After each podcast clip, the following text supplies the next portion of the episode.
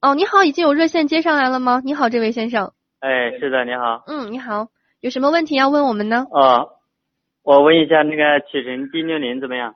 启辰的 D 六零，启辰的 D 六零啊，给你的。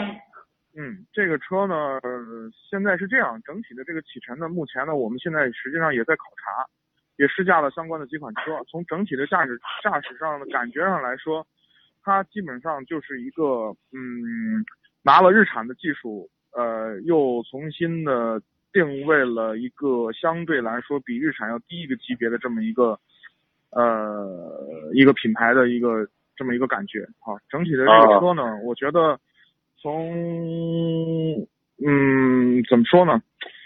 嗯，还是延续着这个日日系车的这种感觉啊，整体的相对来说比较轻盈，呃，燃油经济性表现的还不错。如果喜欢的话，我们现在基本上是不拦着的这么一种状态。啊、对比这如果你要喜个欢的话也可以买。吉利 G 二呢？什么？吉利的 G 二啊。吉利的 GL 可以考虑的。另外呢，这个车呢，双离合的推车车型我们不推荐。如果你要买的话，啊你对可以考虑一点八手动。